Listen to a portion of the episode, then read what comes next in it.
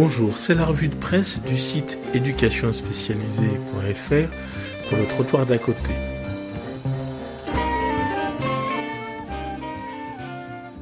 Pour ce mois d'avril 2018, je pointe euh, vers la revue de presse du 29 avril qui a rassemblé deux approches euh, de l'éducation nationale. Une macro, elle porte sur la ségrégation scolaire à Paris avec euh, une vidéo euh, extrêmement euh, intéressante de Julien Grenet qui explique dans une courte vidéo comment euh, la ségrégation sociale fonctionne à Paris et un article de fond de l'Obs en complément qui permet de, voir combien cette ségrégation est forte à Paris du fait de deux grands facteurs. D'une part, l'importance du privé. Le privé, c'est 35% des élèves mais le privé ne prend que 3% d'élèves en difficulté, et le public, lui, se partage avec un système de, de, contournement assez au point, et, ce qui fait que, alors qu'il y a 17% d'élèves en difficulté à Paris, venant de familles euh, pauvres, euh, eh bien, on va retrouver 60% euh, de ces élèves dans certains collèges publics et 15% ou 10% dans d'autres. Donc euh, cette vision macro est vraiment intéressante euh, parce qu'on voit qu'elle commence à poser un problème euh, vraiment important. Elle s'est construite lentement, on en prend conscience maintenant. Elle a des effets démocratiques extrêmement lourds. Mais en complément, cette même semaine, je mets des émissions d'Arte Radio, notamment quatre émissions. Que sont-ils venus D'une ancienne prof dans une banlieue très difficile, la, la Pierre Collinet à Meaux, qui est une des 15 cités les plus difficiles historiquement d'Île-de-France. Et euh, cette prof motivée, euh, ça se voit.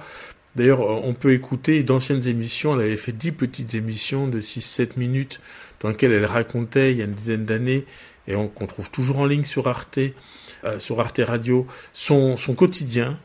Et on voyait finalement sa bataille pour y arriver, son engagement, son attachement aux enfants mais aussi ses constats pessimistes quand elle voit que euh, la socialisation de ses enfants entre pères, PAIRS, mais aussi ben, leur adaptation à leur vie familiale, à leur quartier, fait que bien, ces efforts pour que les enfants travaillent, apprennent, eh sont très largement un échec. Donc je vous conseille, j'ai fait un lien vers ces petites émissions courtes qui sont vraiment de l'ethnologie, puisqu'elles utilisent la radio pour euh, nous faire entendre ce qu'on entend très peu, finalement, le quotidien de l'école. Et les sons sont vraiment remarquables.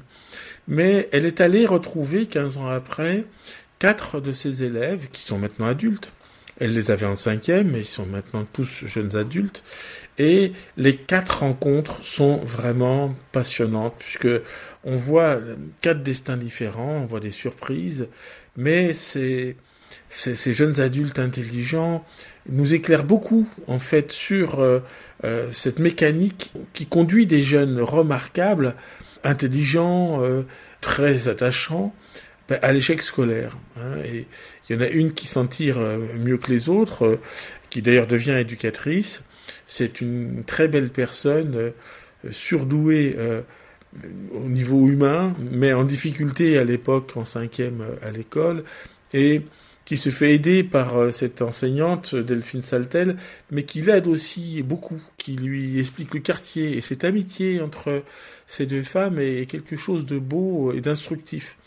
Donc c'est, elle aide cette euh, prof à découvrir son quartier. Elle est, elle vient, cette jeune, d'une famille euh, polygame avec, je crois, 17 enfants.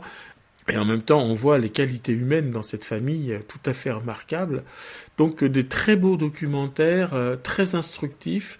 Donc, bah, je vous conseille de pas choisir. lisez les deux articles de l'Obs. Écoutez ces quatre sons, ces quatre émissions d'une cinquantaine de minutes qui sont des vraies immersions, à la fois sur ces questions scolaires, parce que Delphine Saltel, vraiment, sans complaisance, s'interroge en profondeur sur ce qu'elle vit comme un échec.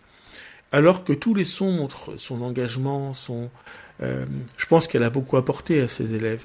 Mais la réalité résiste et on l'entend bien dans ses émissions. Voilà, donc bonne écoute d'Arte Radio.